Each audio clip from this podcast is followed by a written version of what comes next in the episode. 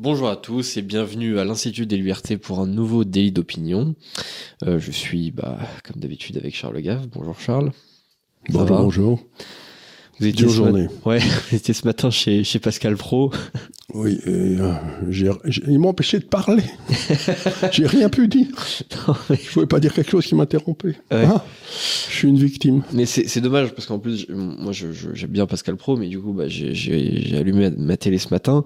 Et effectivement, bah, c'était c'était un peu dommage parce qu'il vous posait une question et puis euh, dix secondes plus tard, il vous interrompait. Enfin voilà, c'était vraiment pas le même euh, temps que pour euh, YouTube, quoi, pour, euh, pour répondre. Euh, oui, mais puis, si vous voulez, moi j'ai l'habitude, j'en reviens, j'y reparlerai, mais j'ai l'habitude de la discussion dans le monde anglo-saxon, puisque j'ai vécu Ouais. la plus grosse partie de ma vie, où on se met sur la gueule avec beaucoup d'entrain, mais où, euh, après, euh, vous en retirez quelque chose qui vous change votre façon de penser, et vous espérez que ce que vous avez dit a aussi changé la façon de passer de l'autre, de façon à ce qu'on monte à une synthèse qui soit de meilleure qualité. Or là, c'est pas du tout ce que j'ai vécu. J'ai vécu ce qu'on appelle la discussion en France, c'est-à-dire l'essai de montrer que l'autre a tort. Mhm. Euh, mais penser que l'autre a tort dès le départ, c'est nier la discussion, parce que moi, ce que j'espère quand je discute avec quelqu'un, c'est qu'il va changer ma façon de penser, ce qui me permettra de m'améliorer. Mhm. Euh, Si je pense que l'autre a tort et qu'il est un, ça veut dire que je suis certain d'avoir raison, ce qui est le contraire de la discussion. Vous vous lancez dans une discussion quand vous n'êtes pas certain d'avoir raison. Mhm.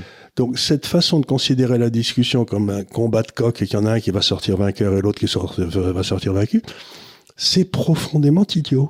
Ouais.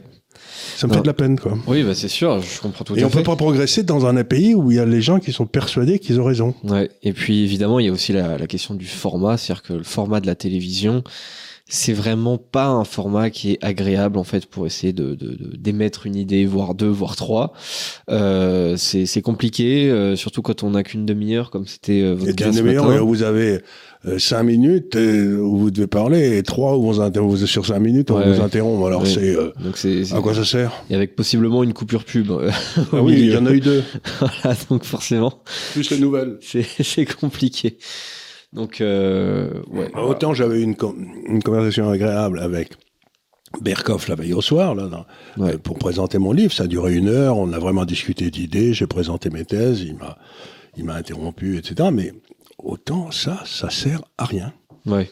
Oh, je, je sais pas si ça sert à rien, sur- surtout que. Non, ça, ça m'a servi à montrer ma gueule à plein de gens en France, mais euh, voilà. j'espère que ça aura de l'effet sur le, livre, sur le livre, mais intellectuellement pour moi, ça ne m'a rien amené. Oui, alors pour vous, oui, ça c'est sûr. Ça m'a rien amené. Ouais. Ce qui est quand même bien dommage, quoi. Oui, c'est sûr. Que j'en ai besoin, moi. Ouais. bah, Vous rigolez euh, J'aime bien m'améliorer, moi. ouais. Bah oui, je pense que les plateaux télé, c'est pas tellement fait pour ça. euh, enfin bref, on va commencer euh, quand même à évoquer les, les sujets de la semaine. Donc euh, on va, pour la troisième semaine d'affilée, encore reparler un peu de cette histoire de, de.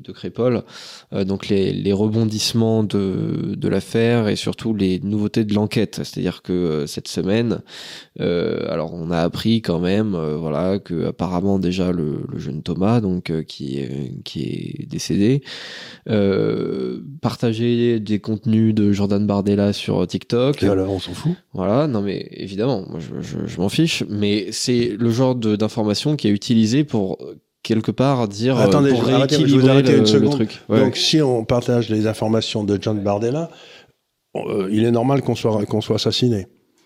quasiment. Donc, Quasiment, ça veut dire que la peine de mort, ça, ça s'applique parfaitement aux gens qui pensent pas bien. Ouais. Et, mais les Non, autres, mais ceux qui pensent bien, ceux-là, ils doivent être absolument préservés contre la peine de mort. C'est assez hallucinant le traitement médiatique qui est fait de, de, de cette affaire. Est-ce que, que... le journaliste se rend compte de ce qu'il est en train de dire, qu'il est favorable à la peine de mort pour le petit Thomas, Ouais, quasiment. Ouais. mais pas pour son assassin? Ouais, quasiment. Ouais, c'est quasiment ce qu'ils disent. C'est-à-dire que, bon. il- Est-ce que Jean Jordan Bardella se rend compte de sa responsabilité dans tout ça? J'espère qu'il endort Non, pas la nuit. Je, je pense qu'il va immédiatement arrêter sa carrière politique, euh, voilà, par, par euh, compassion pour, euh, pour, l'assassin de, de, de Thomas. Non, même, et puis pour tous ces gens qui sont tués parce qu'ils ils forcent les gens à avoir des mauvaises idées, donc à ce moment-là, il est normal de les tuer et sa responsabilité est engagée. Quoi. Moi, Mm. je crois qu'il faut carrément le mettre en prison jusqu'à la fin de ses jours, ce garçon. Non, mais voilà, c'est-à-dire qu'il y a la volonté d'une grosse partie de la classe médiatique de dire en quelque sorte, bah vous voyez ces gars-là, euh, apparemment, mal. apparemment ils étaient vaguement racistes, etc. Donc quelque part il l'avait bien cherché. C'est quand même hallucinant. On, Ouais, c'est ce on en qu'on a oublierait sorti presque qu'il y a eu quelque un mort et 17 que- blessés. Quoi. euh, Voilà, mais c'est un petit peu ce qu'on a eu entre Israël et Gaza, là. Il y a, il y a les Gazaouis qui vont tuer 1400 Israéliens un samedi matin qui ne demandaient rien à personne. Il y a euh, Israël qui réagit avec une grande fermeté, mettons. Et euh, on nous explique que finalement, c'était de la faute d'Israël si les Gazaouis étaient venus tuer les 1400 personnes, quoi. Oui, Parce qu'ils ils traitaient les Gazaouis mal. oui. Euh, on n'est pas rendu, les mecs. C'est-à-dire que. euh, Bon, le plus simple, c'est de déclarer que celui qui doit être exécuté, toutes affaires cessantes, c'est la victime. Ouais. Puisqu'elle est responsable de, à l'évidence du crime de l'assassin. Donc, il faut quand même rentrer, dans- il faut quand même bâtir plein de prisons pour mettre les victimes. hein Ouais. parce que ces victimes sont extrêmement dangereuses. Elles forcent, vous savez, dans l'Église catholique, il y a le péché, qui est condamnable, bien sûr, hein, et celui qui incite au péché est bien plus pécheur que le péché, que le pécheur lui-même. Mhm. Donc ce que vous êtes en train de dire, c'est que finalement, Bardella est beaucoup plus criminel que le petit qui a, qui a donné le coup de couteau, quoi. Oui, bien sûr, largement plus. Ah Largement bon, plus. je, vois, je vois- je- vois que vous êtes d'accord avec votre siècle. Oui, oui. Ça me rassure. Et, et ce qui est aussi intéressant, c'est que alors il y a une euh, une incertitude sur qui a euh, tué le, le- le jeune Thomas, puisque ils, Mais ont- ils étaient tous venus avec des couteaux, mais ils sont tous venus avec des couteaux, mais effectivement il y en a un qui a commis un homicide et pas les autres. Bon, Euh, les On a retrouvé le couteau? Bah justement en fait on sait pas exactement euh, euh, à qui il appartient et Il n'y a pas des empreintes digitales dessus? Bah ça après la Ou question des c'est traces d'ADN Encore une fois, euh, les- bah ça, euh, peut-être que ce sera révélé, hein, peut-être qu'ils auront le, le, le fin mot de cette histoire. Mais attendez, si on, a, si on a mis un temps fou à révéler Ouais. qu'il il s'appelait Mohamed ou je sais plus quoi, Oui. on va peut-être mettre un temps fou à révéler que les ADN sont les siennes, non? Oui, bah, Parce que ça pourrait permettre des... des, des- euh, des- un des un des meurtriers présumés s'appelle Shahid, et après donc euh, voilà ça c'était un peu la, la piste principale. Euh, maintenant il y a une incertitude là-dessus. Et alors ce qui est intéressant encore une fois, on, on parle pas tellement des faits que du traitement médiatique des faits, c'est-à-dire que euh, le fait qu'il s'appelle Shahid ou euh, autre, euh, voilà, il ne faut pas l'analyser de- de- d'un point de vue politique ou sociologique ou je sais pas quoi ou, ou culturel. Et euh, il paraîtrait qu'il y a une, une nouvelle piste euh, selon laquelle euh, le meurtrier de Thomas aurait un prénom français. Et alors cette fois-ci, euh, selon les, les- la plupart des médias Il mainstream, serait arrivé avec les gens qui sont arrivés en plus, avec un prénom français Ou bah, alors il serait non, du local? Il, ferait, il ferait partie de la bande de voilà des, des, des gars, mais en l'occurrence, il aurait un prénom français. C'est- fou, ça. arrive. Bon, il y a, il y a des mecs qui s'appellent euh, voilà, ils s'appellent Paul, euh, ils sont d'origine euh, d'origine africaine, voilà, ou nord-africaine, ça arrive. Il pourrait s'appeler Adam, hein, parce que c'est oui, un prénom dans les deux. Hein. Oui, absolument, tout à fait. Et c'est tout à fait récurrent. Et là, en l'occurrence, s'il a un prénom français, là, il faut l'analyser d'un point de vue politique, euh, sociologique, etc. Bon, le fait est que euh, il ne voulait pas le faire auparavant et la question des prénoms était justement une question euh, voilà un peu tendue parce que peut-être euh, ça pouvait révéler certaines choses etc Mais c'est Zemmour qui poussait des cris sur les prénoms pendant la campagne présidentielle. oui oui J'ai jamais très bien compris pourquoi, mais apparemment Ouais. c'est... oui il voulait absolument franciser tous les tous les Euh, prénoms non, il disait que quelqu'un qui francisait pas son prénom, euh, ou le, prénom de ses enfants, ça voulait dire qu'il se sentait pas français. Bon, Mhm. Bah, le fait est que après justement dans, dans, dans ce genre d'affaires si tout le monde a les mêmes prénoms après c'est- beaucoup plus difficile aussi de, de, de l'analyser précisément d'un point de vue euh, sociologique ou, ou culturel bon en l'occurrence euh, le fait qu'il ait un prénom euh, français ou pas euh, bon ça Mais le celui qui a tué quelqu'un après la Tour Eiffel, il avait un prénom français, lui. Oui tout à fait alors pas de naissance mais effectivement euh, à- Ses parents à- lui avaient donné un prénom français. Ab- ab- Absolument. Après sa naturalisation, il a été euh, renommé euh, Armand, et donc bah, on va on va parler directement de, de cette affaire. hein. Donc pour recontextualiser un peu, euh, samedi soir, un type commet une attaque au couteau, donc sur le sur le quai de Grenelle, donc juste à côté de la, de la Tour Eiffel. Donc euh, attaque au couteau, euh, attaque au marteau aussi, donc en criant euh, à la Akbar, euh, sur un touriste germano-philippin, euh, âgé de 23 ans, qui décède peu de temps après. Euh, juste après, il passe sur euh, le, pont de Birakem, qui est un pont que je connais très bien parce que jusqu'à il y a très peu, euh, bah, j'ai habité à 5 minutes de ce pont pendant 23 ans. Et donc, ensuite, au bout du pont, l'assaillant qui est confronté à une patrouille de police crie apparemment à nouveau à l'Akbar. Ensuite, il continue un peu plus loin sur le quai Kennedy jusqu'à l'entrée sur une impasse du parc de Passy. Euh, et là, euh, il, euh, alors juste avant, il, il attaque et il blesse deux passants avec un marteau. Et donc ensuite, il, il continue jusqu'au parc de Passy où là, effectivement, il est interpellé par la police. Et alors, ce que j'ai trouvé très intéressant, Attendez, bougez pas pour traverser le pont quand il était de l'autre côté, Et où elle était la police pendant tout ce temps-là? Ah bah justement, ça, ça c'est une vraie c'est une vraie question parce que en fait, bon, le temps de traverser le pont, on peut. Ça prend on peut... 7 minutes au moins. Ouais, ça, oui, c'est ça, c'est à peu près ça. Euh, effectivement, à pied, euh, sauf euh, s'il est en train de courir, mais sinon, effectivement, ça prend ça prend à peu près ce temps-là. Et ensuite, il est confronté aux policiers pour la première fois, donc quand il arrive au bout du pont. Et ce qui est intéressant, c'est que les policiers ne veulent pas lui tirer dessus avec des armes à feu, ils veulent l'avoir au taser. Et ça aurait pu être c'était extrêmement dangereux au final, puisque euh, entre temps, il a pu euh, du coup euh, blesser deux de, de, nouveau blesser deux personnes, donc à coup de à coup de marteau.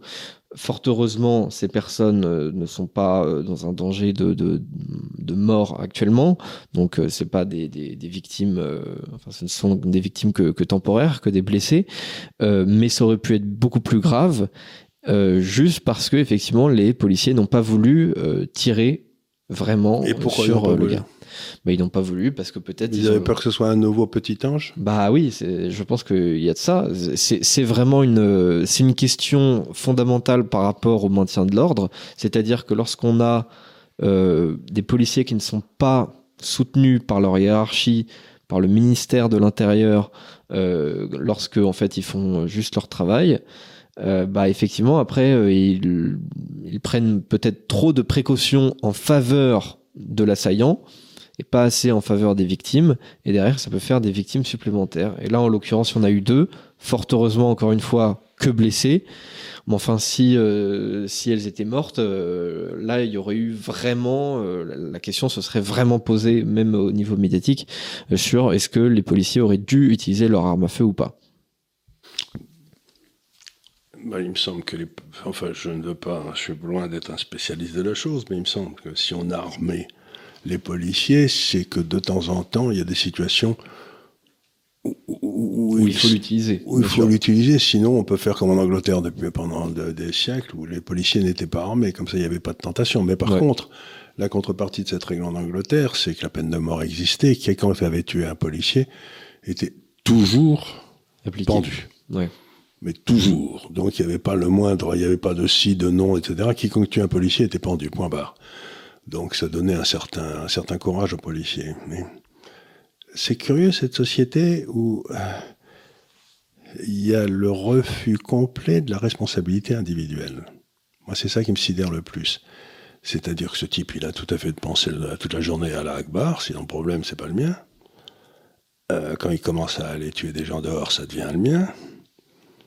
Mais qu'on essaye de me trouver toute une série de raisons pour lesquelles, dans le fond, il a fait ce qu'il a fait, mais que c'était pas de sa faute, qu'il pouvait pas faire autrement, j'en sais rien. C'est, ça ne peut pas ne pas détruire, cette façon de penser ne peut pas ne pas détruire toutes les sociétés. Parce que ça veut dire que la société ne peut plus se protéger contre mmh, les types qui sont dangereux. Donc, on est en train de bâtir une société dont on sait qu'elle ne peut pas ne pas s'effondrer. Ouais. Avec des trucs comme ça.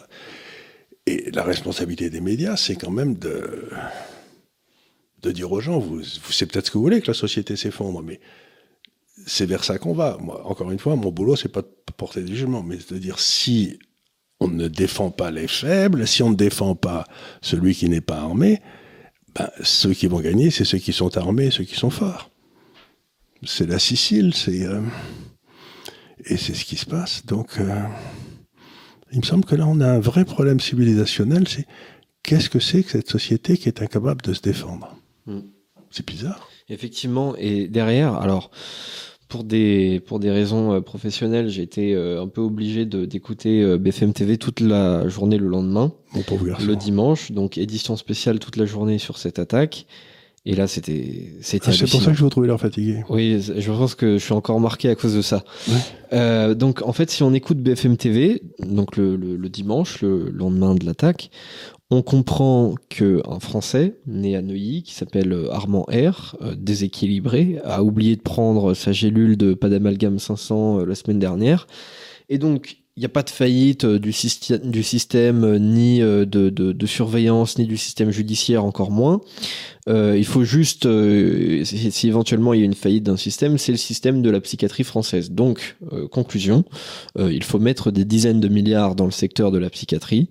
Et voilà, le, programme, le problème sera Il y réglé. a une question que je me pose. Lui, il était, comment on appelle ça, les gars qui sont S Oui, fichier S. Fichier S. Il était fait. fichier S. Oui, tout à fait. Donc c'est déjà intéressant. Mais une question que je me pose, c'est que nous avons, compte tenu de la technologie moderne aujourd'hui, toutes les facilités qu'on veut pour mettre un bracelet.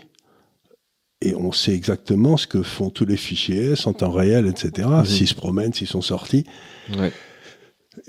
Qu'est-ce qui en peut Si quelqu'un est perçu comme dangereux par, mettons, la police dont c'est le métier, pourquoi ne pas mettre un, un bracelet à tous les fichiers S? Et ça, quel je est le problème? que on va vous répondre. On va vous répondre qu'il y a un problème vis-à-vis de l'état de droit, qu'on peut pas Mais faire euh, ça. euh, l'état de droit, l'état de droit, il est là pour protéger les faibles et les Ouais. et donc mettre un ça n'empêche pas de bouger, ça n'empêche pas de faire tout ce qu'il veut. Simplement, on sait ce qu'il fait. Donc, s'il est précisément- fichier S, c'est qu'il a probablement déjà un casier judiciaire. Donc, on le envoie pas en tôle parce que ça sert à rien, mais on lui met un bracelet, on lui dit maintenant, on sait où tu es en temps réel. Parce que ça me sidère. On a, par exemple, on met un bracelet S à Sarkozy. euh, on pense pas qu'il va s'en aller la semaine prochaine au Brésil ou j'en sais rien, quoique. Mais euh, on- donc, je pense pas que euh, Sarkozy va sortir et, tuer des gens en poussant des cris. Mais là, on en a plein. On en a, je sais plus combien ça. 5000 Euh, oui, c'est que- oui, euh, quelque chose comme ça. Un peu, un Bon, peu il y a plus, 3000, 5000, 4000, ouais. 5000 bracelets S, et puis euh, comme ça, on sait où ils sont en temps réel. Ouais.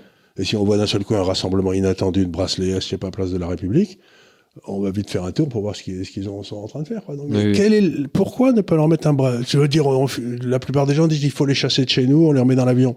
Mais avant de les remettre dans l'avion, on peut leur coller un bracelet.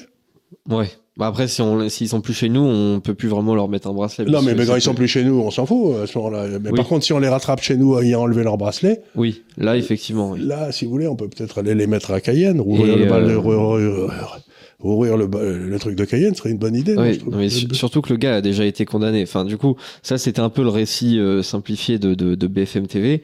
Maintenant, de mon point de vue, si j'essaye d'être objectif, bien sûr, c'est très difficile de l'être, mais si j'essaye de l'être, Il n'y a aucune, il y a aucune, il n'y a aucune valeur dans l'objectivité. Il y a la valeur dans la concurrence.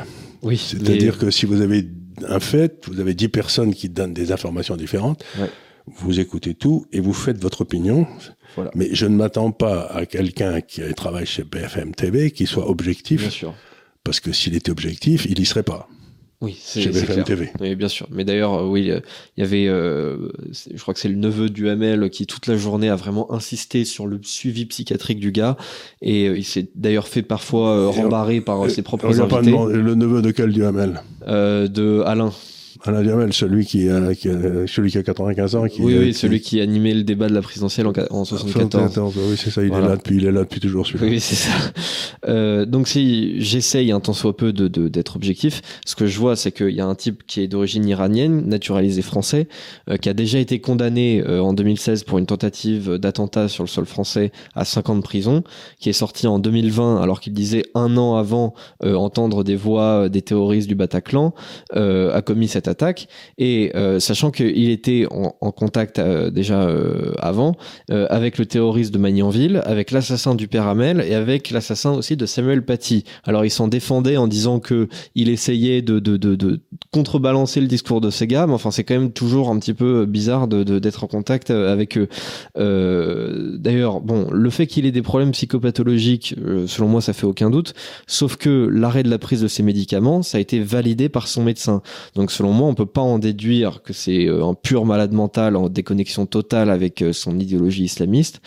et d'ailleurs, donc après sa sortie de prison, il demeure surveillé par la DGSI, qui trouve quand même son, son profil un petit peu inquiétant. Hein. Le, le, gars déjà, quand même, est en contact avec des, des, des, terroristes notoires et a déjà fait de la prison pour lui-même une tentative. Euh, et donc, euh, depuis sa libération en 2020, euh, la DGSI a demandé à la justice de faire une perquisition chez lui. Et la justice l'a refusé. Pourquoi? Parce que état de droit, euh, non, vous avez rien sur lui, euh, non, on veut pas faire une, on veut pas vous laisser faire une perquise. Euh, pour rebondir sur l'affaire évoquée avant, je pense que si la semaine dernière il avait collé des affiches pour pour Thomas, à mon avis, il aurait bien eu une perquise chez lui et peut-être qu'il n'aurait pas pu commettre cette attaque samedi soir. On retrouve toujours la même chose, c'est-à-dire un blocage juridique sur des principes de droit qu'on applique à des criminels euh, pour protéger, pour les empêcher. Alors je sais, c'est très difficile parce que on peut assez facilement annuler tous ces principes de droit et se retrouver en dictature. Mais quand on a eu le Covid, on a annulé tous les principes de droit, on s'est retrouvé en, en dictature et, la justice n'a pas poussé des cris. Donc, s'il s'agit d'un Mohamed de service, la justice pousse des cris. S'il s'agit de la fermeture de la, de la messe pour tous les croyants français pendant trois mois, la justice ne dit rien. Donc, il me semble que là, il y a encore une fois un poids de mesure. Tout à fait, c'est un truc assez hallucinant. C'est-à-dire qu'il y a des concepts juridiques, bon, déjà, qui sont totalement dévoyés par rapport à ce pourquoi on les a acceptés dans notre société. Ben, c'était les droits de l'homme et du citoyen, c'est-à-dire que c'était la protection du citoyen. C'est-à-dire que celui-là, il n'était pas citoyen. Par exemple, on, peut tout à fait euh, comprendre qu'il y ait des droits euh, spéciaux, euh, voilà, pour pour les mineurs, etc. Surtout au lendemain de la Seconde Guerre mondiale, on se retrouve avec je sais pas combien d'orphelins dans le pays. Voilà, on peut on peut se rendre compte de la nécessité de ce genre de, de texte. sauf que derrière, c'est enfin aujourd'hui, c'est totalement décontextualisé. C'est utilisé pour les des dizaines de milliers de mineurs isolés qui sont d'ailleurs parfois pas mineurs et ni isolés. donc là aussi, on, on marche complètement sur la tête et le, concept juridique est totalement dévoyé. Et euh, effectivement, ça n'aurait échappé à personne que depuis une dizaine d'années, l'état de droit, euh, on le manipule un petit peu comme on veut. Euh, c'est-à-dire que bon, déjà en 2015, on est en état d'urgence. L'état d'urgence, ça permet justement de contourner certaines règles de l'état de droit, notamment d'ailleurs sur la question des perquisitions administratives. et ensuite, effectivement, il y a la question du Covid. Enfin, je veux dire, normalement, la liberté d'aller et venir, c'est dans les droits de l'homme et du citoyen. Enfin, voilà, c'est quand même un fondamental. la liberté de réunion, tout ça. Voilà. Il y a quand même l'article 6 de la, de, de, de, la CEDH qui est souvent utilisé justement euh, en matière migratoire, qui est euh, le droit à mener une vie familiale normale, euh, bah, pendant le Covid, pareil, on s'en fiche, puisque même si vous avez un enterrement d'un membre de votre famille, vous n'avez, vous n'avez pas le droit d'y être. et enfin, dernier exemple, ça, n'a, ça n'a gêné apparemment personne au pouvoir, ni dans la classe médiatique, ni dans la classe juridique, de geler les avoirs de certains citoyens russes au début de la guerre en Ukraine. Au voilà, il n'y avait eu aucune enquête, rien. Et non, mais donc, on voit bien qu'il y a des gens qui sont systématiquement protégés par un droit qui a été dévoyé et que cette protection leur est donnée pour des raisons racistes. Ouais. Parce qu'ils sont de la bonne race. Possiblement, oui. Mais il faut dire les choses telles qu'elles sont, si vous voulez. C'est que si c'était un Polonais, probablement on lui donnerait rien, quoi. C'est possible, effectivement. Donc, si vous voulez, la question, c'est est-ce que notre service juridique, sont devenus complètement racistes? Euh, oui, c'est possible, ouais. Mais c'est une question qu'il faut leur poser. Moi, c'est pas moi qu'il faut la poser. Est-ce que, est-ce que, est-ce que, si je m'appelle Charles, je suis automatiquement condamné. Si je m'appelle autrement, je suis automatiquement gracié. C'est ça l'idée? Bah, je, je, pense que pour certains juges, oui, c'est-à-dire qu'ils ont une vision militante de la justice qui, qui d'ailleurs, selon eux, n'est même pas militante. Euh, C'est-à-dire que euh, voilà, ils, ils, pensent que, euh, en fait, ils pensent que l'idéologie normale, c'est l'idéologie qui sort de Sciences Po. Sauf que, bah, je suis désolé, 60% des élèves de Sciences Po votent Mélenchon. donc non, c'est pas une idéologie qui est considérée comme normale par le reste de la société. C'est une idéologie qui est relativement marginale. Ça revient, ça revient à ce que j'ai toujours dit, c'est-à-dire que la seule chose qui devrait exister, c'est les jurys. Mmh Ouais. et des juges qui sont élus. Comme, euh, comme aux États-Unis. Comme dans un certain nombre d'États-Unis, Ouais. parce qu'au moins comme ça, la volonté du peuple est respectée. Tandis Ouais. que là, il y a une élite qui s'est autoproclamée comme bonne, qui prend des décisions contre le peuple, et donc la seule façon, c'est de euh, que faire que les, que les juges soient, soient élus et qu'on ait des jurys populaires partout, parce qu'on ne peut pas se débarrasser de ce cancer avec les gens qui ont créé ce problème. Ouais. Non, parce que là, par Il exemple. faut fermer l'école nationale de la magistrature, qui est une saloperie, le plus vite possible. Il faut, le cas échéant, pour les partis non professionnels, euh, embaucher des avocats qui ont 20 ans d'expérience et qui sont prêts à passer dans la, dans la, la juge. Mais surtout, il faut arrêter d'avoir des gens qui ne font que de la justice. Faire que de la justice, c'est donner de la fausse justice. Il ne faut pas avoir de professionnels de la justice. Une, ça amène toujours à des dérives abominables. Ouais, surtout qu'on sait, euh, en France d'ailleurs, plus qu'ailleurs encore, euh, l'importance du syndicat de la magistrature, qui est un Mais aux syndicat États-Unis, vous avez euh, la même chose. Vous avez très à toute une série de procureurs qui ont été, euh, qui, qui ont été élus d'ailleurs, mais avec beaucoup d'argent dépensé par Soros pour les faire élire partout, qui, Mhm. qui rendent les, les gens à New York, à Los Angeles, etc. à chèvre, parce qu'ils Ouais. n'arrêtent pas de- d'innocenter des coupables, Mhm. de condamner des innocents. Donc finalement, pff. mais tout ça, ça veut dire qu'une fois de plus, l'État, dans ce qu'il a de régalien, n'est plus respecté. On ne demande pas quand on a un État régalien que la loi soit juste, on demande qu'elle soit appliquée. Ouais. Dura lex, sed lex, disaient les Romains. La loi est dure, mais c'est la loi. Si vous voulez, si vous êtes un juge qui n'aimait pas cette loi, vous vous présentez aux élections législatives la fois d'après et vous essayez de changer la loi. Mais c'est pas à vous. Il y a une différence essentielle entre appliquer la loi et faire la loi. Et je ne sais pas pourquoi ces gens se, se prétendent capables de faire la loi. Ouais. Mais dans ce cas-là, présentez-vous. Non, tout à fait. Effectivement, ils veulent faire la loi. Et euh, d'ailleurs, euh, justement, je- je- j'en parle parce que euh, sur le plateau de, dimanche soir, ma copine y était. Et elle était face à un juge, un ancien juge antiterroriste, à une avocate, à un pseudo-expert de BFM TV, etc., qui avait vraiment le statut de, sachant, quoi, les- les semi-experts en chef de vous n'y connaissez rien, etc., qui considérait que en fait tout ce qui aurait pu être fait par rapport à ce gars pour euh, potentiellement l'empêcher de faire ce qu'il a fait était contraire euh, à toute notion d'état de, droit et de légalité.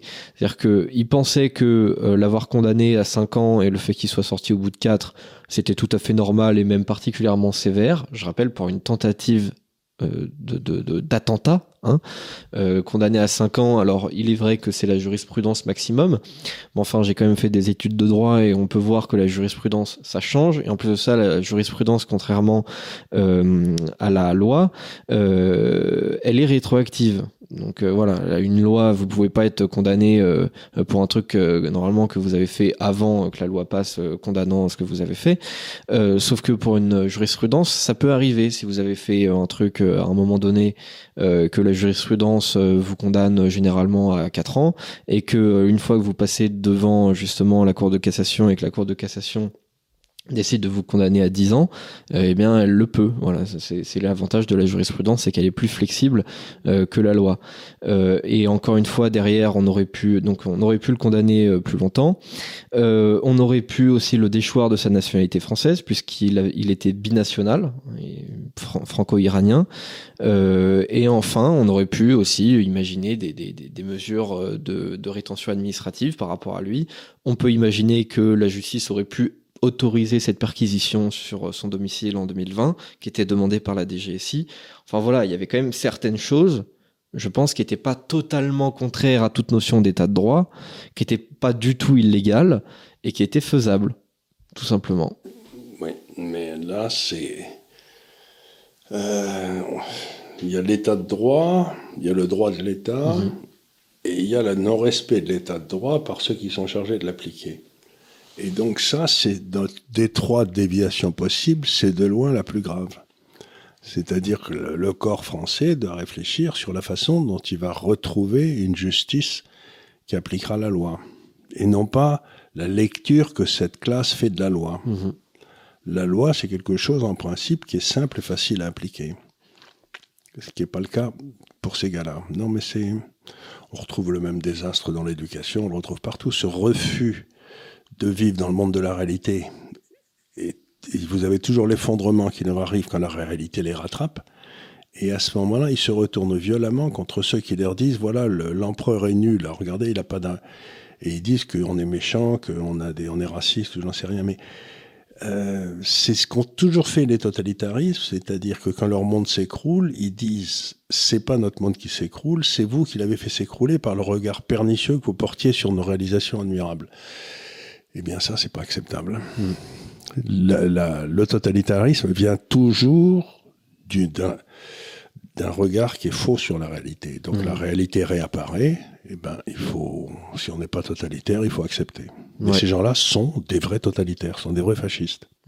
mais qui sont euh, systématiquement euh, en fait euh, beaucoup plus à l'égard des. euh, Mais c'est ce qu'avait dit lors de la première, moi je m'en souviens très bien, quand on a créé l'école nationale de la magistrature il y a déjà bien longtemps, je crois qu'il y avait le, pré- le patron de l'école qui avait fait un discours à ses élèves en disant il faudra que vous choisissiez toujours l'ouvrier contre le patron, ouais. le, rentier, le, le locataire contre le propriétaire, l'homme, le pauvre contre le riche, etc. C'est-à-dire qu'il leur a dit dès le départ, votre mission, c'est d'être injuste.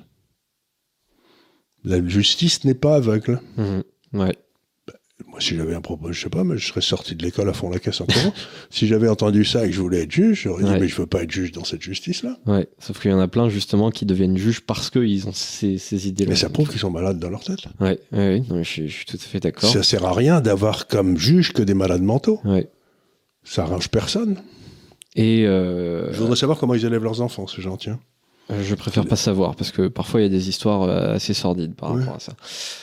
Euh, et alors la conclusion euh, évidente en fait de, de tout ça, c'est au final un aveu d'échec euh, déjà de la part d'Emmanuel Macron en Mais personne. c'est la réalité qui revient. oui, non, mais tout à C'est ce fait. qu'on appelle un échec. Mais, Mais, c'est-à-dire que, bon, il a l'avantage, ces déclarations ont l'avantage quand même de, de- d'être en accord effectivement avec la réalité, mais c'est absolument scandaleux, puisqu'en fait, il nous, il nous dit que on doit vivre, on doit apprendre à vivre maintenant, euh, s'habituer à être dans une société de vigilance, qui n'est plus dans une société euh, en fait euh, sécurisée.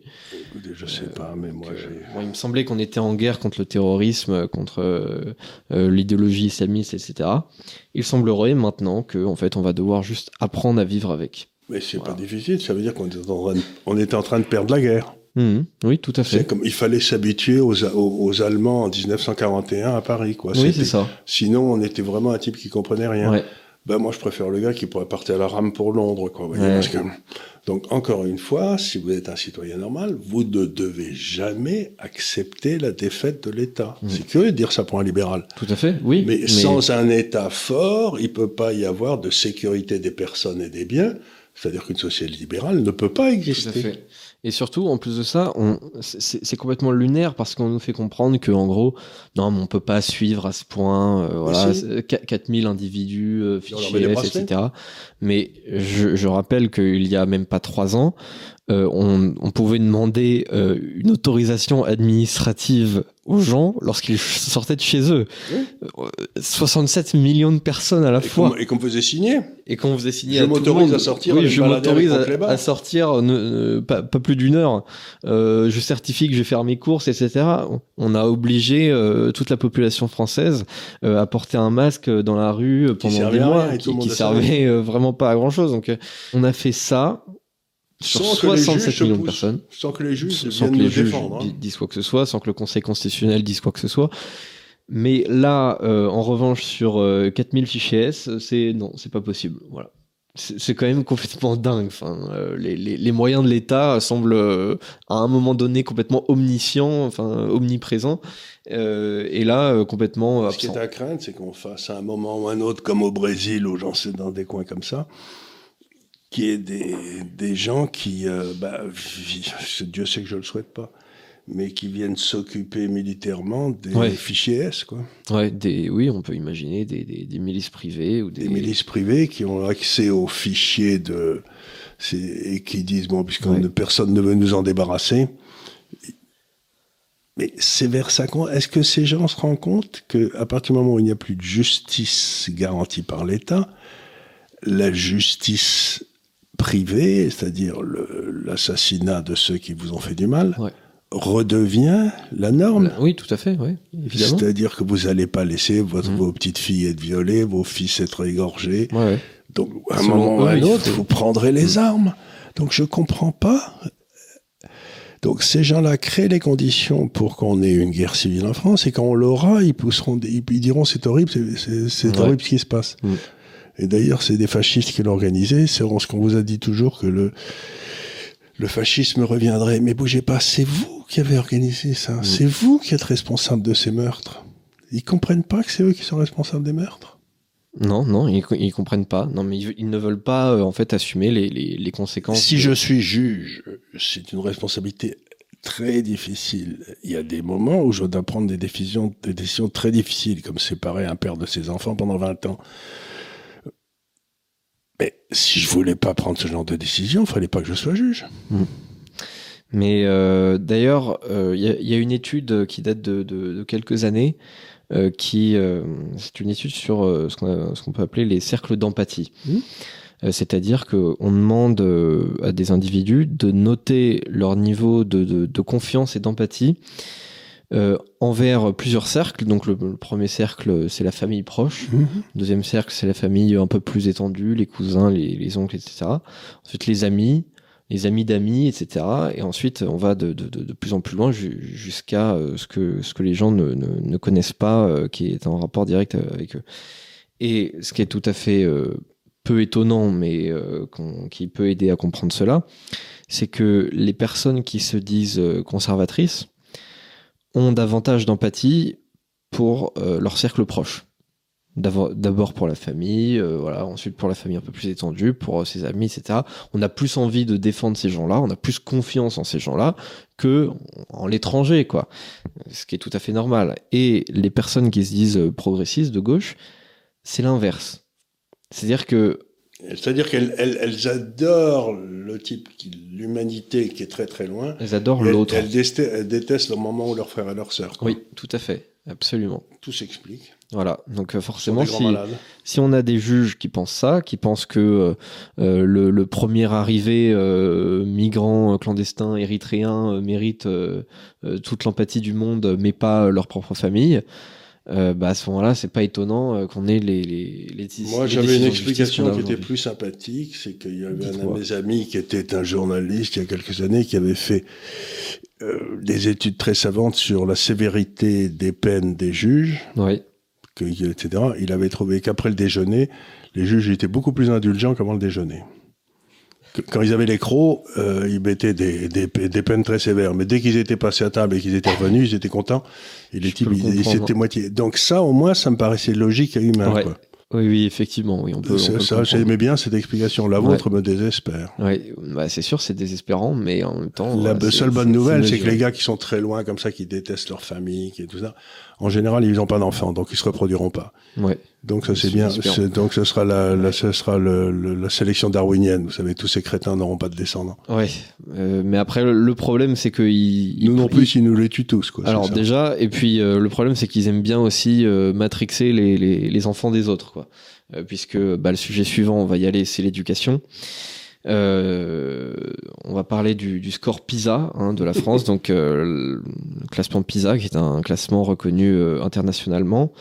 Euh, dans, dans, à peu près tous les pays euh, occidentaux et même euh, beaucoup de pays asiatiques.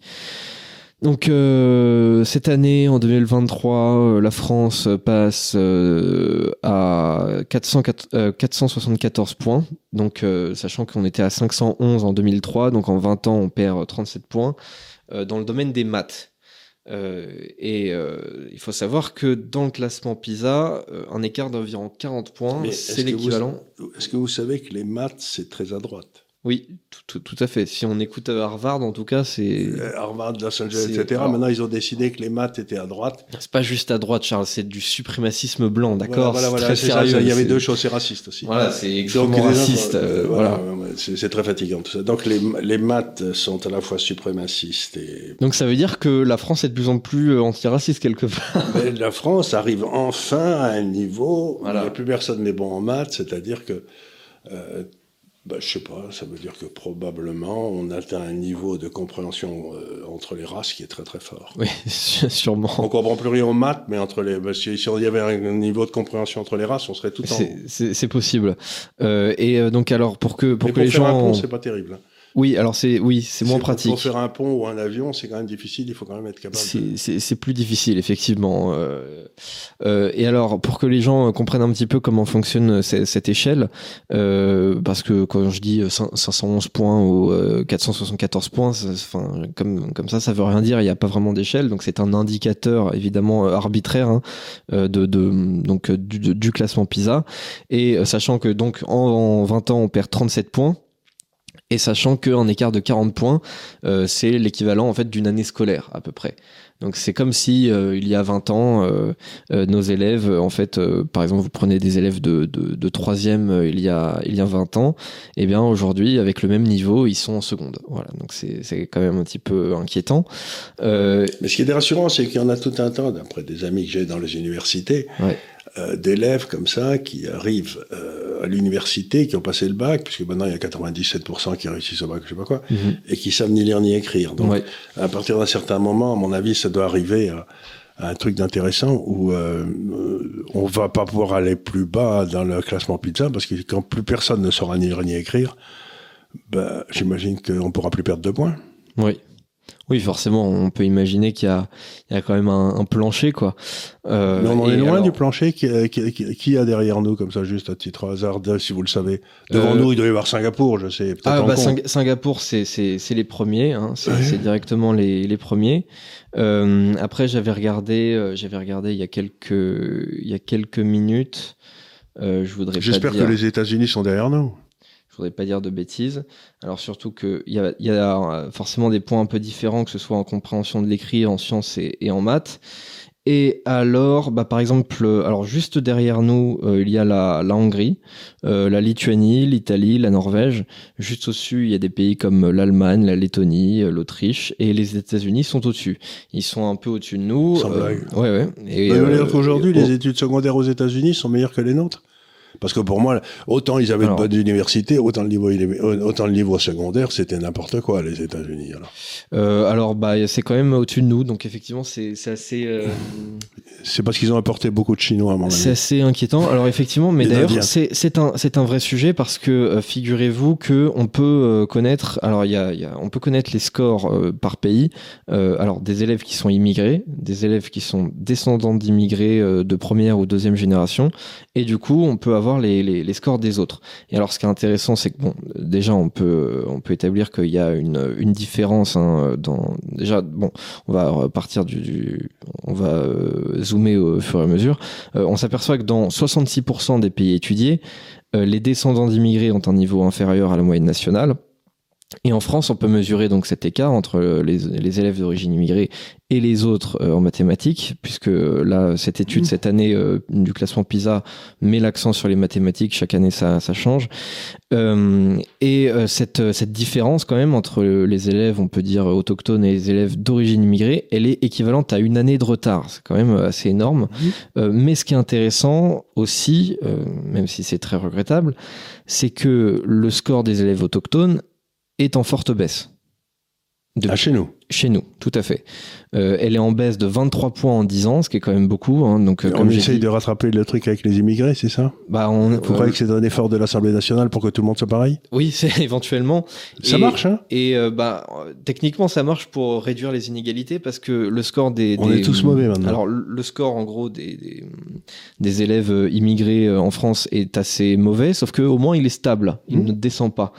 Euh, alors que le score, du coup, des, des élèves autochtones, lui, baisse. Donc, on peut dire quelque part, on peut se féliciter de. Eh ben voilà, il fallait le dire que l'éducation nationale réussit dans son effort C'est ça, on peut mettre tout le monde au même niveau, bon, vers le bas, mais on peut mettre tout le monde Voilà, au même voilà, à la place de faire monter les gens, ils ont fait les- ceux qui devaient monter, ils ont fait Voilà. baisser ceux qui étaient en haut. C'est parfaitement en accord avec la théorie officielle de l'éducation nationale, de. Monsieur Bourdieu, etc. Et aussi on en empêche accord. la, la transfert, le transfert, vous savez, hein, comment appeler ça, je sais plus quoi, le truc des l'héritage par les, les- par la par les parents, quoi, vous savez, Ouais. l'héritage culturel. Oui. Donc, on dit ce qui est Le- bien, c'est que maintenant Oui, on la, a la cassé reproduction des élites, ouais. la reproduction des élites. Maintenant, on a cassé la reproduction des élites. Merci, Monsieur Bourdieu.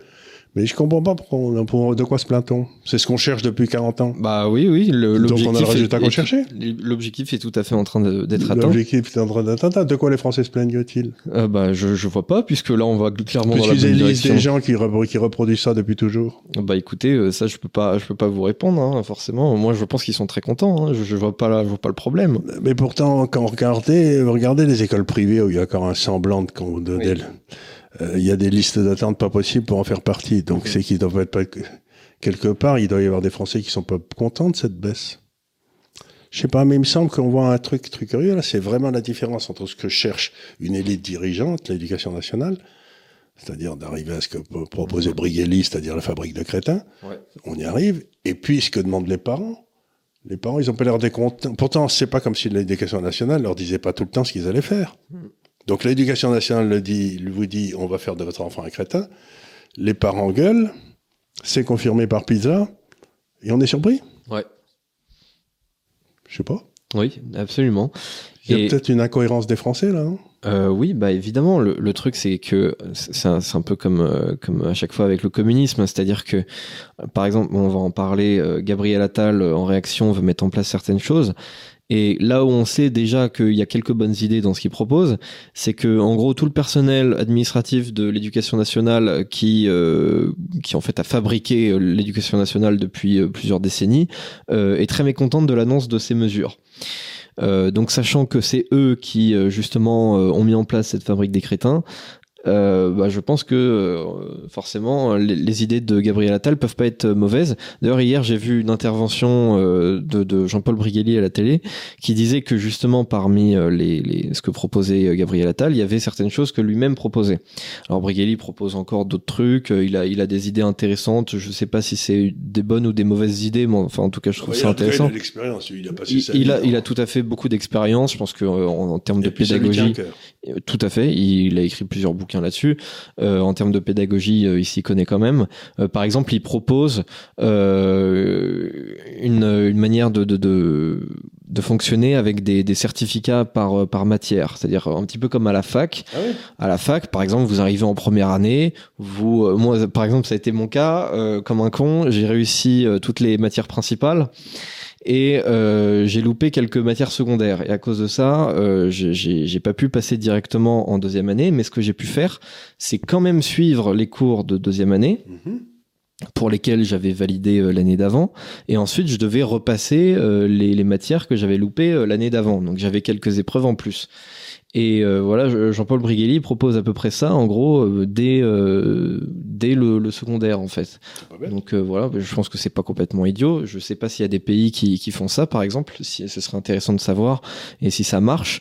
Euh, mais enfin, c'est c'est pas complètement idiot parce qu'effectivement, bah parfois on a des gars qui, qui redoublent et peut-être ils sont bons dans certaines matières et pas assez dans dans dans d'autres. Bah peut-être on. Moi, j'étais toujours premier bah, en histoire et en, Ouais. et en, et en gymna- enfin, en- comment on appelle ça là? L'éducation physique. Ouais. Toujours premier en histoire en éducation physique et puis ailleurs, c'était assez moyen. quoi. Ouais. Donc j'aurais eu, je serais passé rapidement dans euh, tous mes certificats d'histoire Voilà, jusqu'à la ça. terminale. Puis ensuite, j'aurais dû bosser pour les autres. C'est ça. Et bah. J'aurais redoublé tout un tas de trucs. pas, Mais j'ai redoublé de toute façon. Bah ouais, bah pourquoi pas imaginer un, un système comme ça, c'est c'est pas idiot. Et donc ce que Gabriel euh, Attal voudrait mettre en place, c'est alors déjà des groupes de niveau. Hmm. Alors ça, pareil, c'est un peu compliqué à mettre en place parce que au niveau, pareil, ça dépend des matières. Euh, peut-être euh, vous êtes euh, pas mauvais en maths et du coup on pourrait vous imaginer euh, dans le niveau fort en maths, mais peut-être vous êtes un peu moins bon en français. Surtout, c'est il y a aussi des différences forcément entre les filles et les garçons. Par exemple, on, on s'aperçoit dans le classement PISA euh, que en France, les garçons euh, ils sont meilleurs en maths que les filles, ils ont 10, Bien donc. 10 points de plus. Et les filles, elles sont meilleures en lecture avec 20 points de plus que les garçons. Et ça d'ailleurs, le fait que les filles soient meilleures en compréhension de l'écrit que les garçons, ça se vérifie dans 100% des pays étudiés sur le classement PISA, ce qui correspond à plus de 80 pays, donc c'est quand même eh pas ben, mal. Ça y est, on sait enfin comment définir une femme. vous savez, on n'arrêtait pas, on n'aurait pas de me demander qu'est-ce que c'est qu'une femme, vous savez, dans tous les trucs. Ben ça y est, c'est celle qui, dans les tests pizza, passe les tests de lecture. Voilà, ben voilà. On arrive, je suis très content. Je sais maintenant ah comment, on doit définir une femme. Et qui est un peu moins bonne en maths que, que les ah, Oui, si elle est moins bonne et qu'elle parle mieux, aucun problème. Voilà, forcément, on a des, des, cerveaux qui fonctionnent de manière un peu différente. Mais non, pas du tout, c'est les mêmes. Ouais. Il est mal paré ce garçon, il comprend rien. je me fais des soucis pour vous. Vous ferez pas la carrière que vous méritez dans les dans le service public de... Ah non, pas dans le service public, ça c'est sûr, et encore moins dans l'éducation nationale. Donc euh, voilà, Gabriel Attal, il propose des, des groupes de niveau. Euh, il dit le redoublement, ce sera décidé en dernière instance par le professeur. Donc euh, le redoublement, faut savoir aujourd'hui si euh, vos parents ne veulent absolument pas que vous redoubliez, vous ne, vous ne redoublez pas. Euh, en tout cas pas dans le pas dans le public. Euh, et donc il voudrait que ce soit le prof qui ait, qui ait le dernier mot, sachant qu'en plus de ça, euh, il y a énormément de profs et tous les syndicats de profs sont opposés au, au redoublement. Donc déjà il n'y a pas énormément de profs qui, qui sont favorables, mais enfin au moins ça, ça permettra de faire un petit peu plus de, de redoublement. Euh, il veut aussi euh, durcir le, niveau du brevet, puisque à chaque fois, à chaque année, en fait, le niveau du brevet est considérablement euh, baissé pour faire passer autant de gens alors que le niveau scolaire baisse. et comme ça, on le voit pas dans les statistiques de réussite du brevet ni du bac par ailleurs.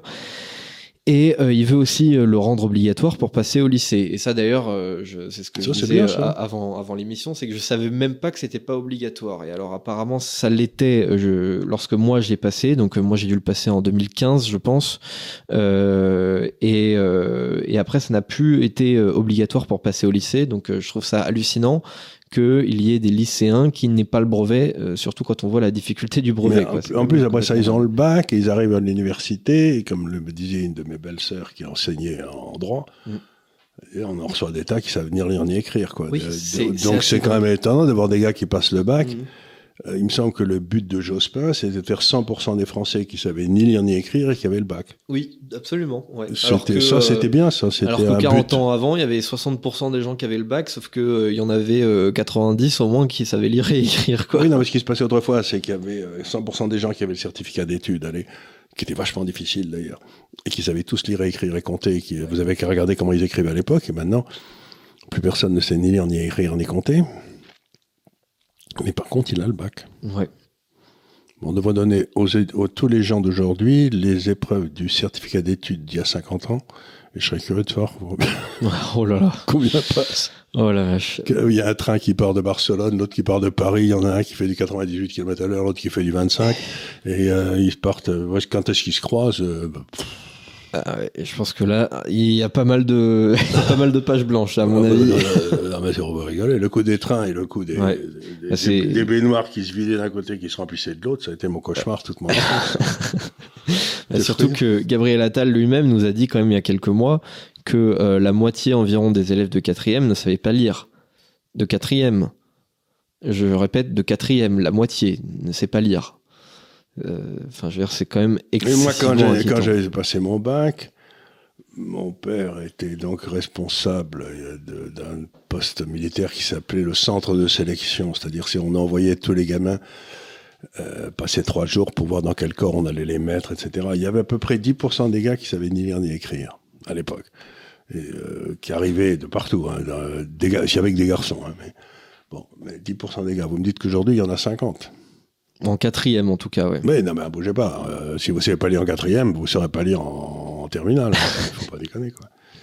Peut-être que, ça vient après, pour certains, je sais pas, après 15 ans. Après 15 ans, peut-être ils, ont, ils sont comme Saint-Paul, d'un seul coup, pouf. Non, mais par contre, dans ce que je vois avec Attal, c'est que pour la première fois, depuis très longtemps, on me on parle, par exemple, il a parlé, je crois, deux ou trois fois dans son speech de nation il a parlé de souveraineté, il a parlé de, concurrence, de compétitivité. Euh, il est pas bien normal, ce garçon. hein. Ouais, non mais. Parce qu'il a l'air de dire des choses que les Français veulent entendre. Oui, absolument. S'il termine, s'il continue, il va être président de la République. Hein. Absolument. Mais d'ailleurs, euh, Ça serait c'est. peut-être pas mal d'ailleurs. Bah écoutez, euh, je, je, je sais pas, en tout cas, en tant que euh, ministre de l'Éducation nationale, euh, force est de constater, et franchement, je sais pas depuis quand c'est arrivé dans cette émission sur cette chaîne, mais on, on est en train de dire du bien d'un ministre macroniste, quoi, premier degré. Voilà, voilà. On est en train de dire des biens, en train de dire. Et des mots, encore une fois, vous savez à quel point je suis sensible aux mots avec le Oui. logos. Les mots C'est qu'il les mots. sont des vrais mots qui ont un sens. Donc j'ai des doutes sur ce garçon. ouais, ouais.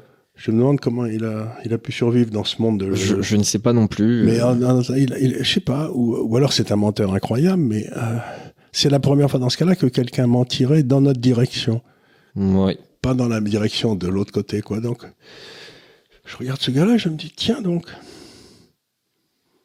Bah, tout espoir n'est peut-être pas perdu. En tout cas, je pense que tout ce qu'il a proposé, pour moi, ça relève euh, enfin, bon sens. Du, du bon sens, en fait. Voilà, peut-être qu'il y aurait, sans doute même, euh, y a-t-il euh, pas mal d'autres choses à faire, mais euh, force est de constater qu'il fait beaucoup plus et dans un meilleur sens que pas mal de ministres de l'Éducation nationale a- qu'on a eu. Et qu'il a employé les bons longtemps. mots d'un seul coup, il se met à parler comme, comme, comme mes mais grands-parents. peut- quoi. peut-être qu'il a compris euh, un peu ce que ce que voulaient les Français aussi. C'est c'est pas possible. Euh, c'est- je, je sais pas, il mais peut-être- il a- il est- faisons une hypothèse, il est peut-être intelligent, il a peut-être du caractère.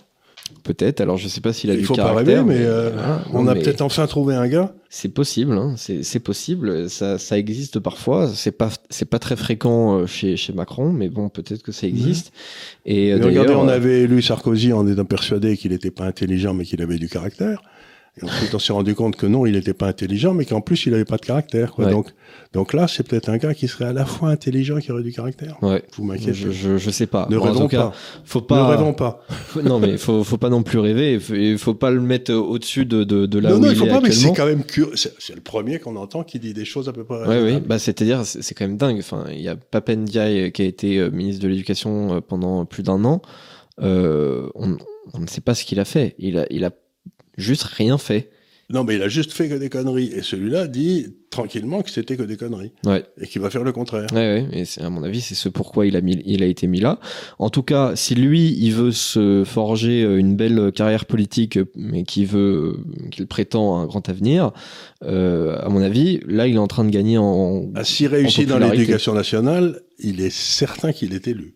Bah, en tout cas, euh, ça, un- ça, deviendrait C'est beaucoup un plus important candidat. que l'autre fou au ministère de l'Intérieur qui Ouais. nous explique qu'il va faire régner l'ordre et qu'il ne peut pas régner. Ouais, ouais, tout à Darmanin, fait. il n'est pas crédible dans son rôle, alors que si par hasard l'autre réussit, Ouais. C'est sûr, oui. mais je suis surpris de ce que je dis. Ouais.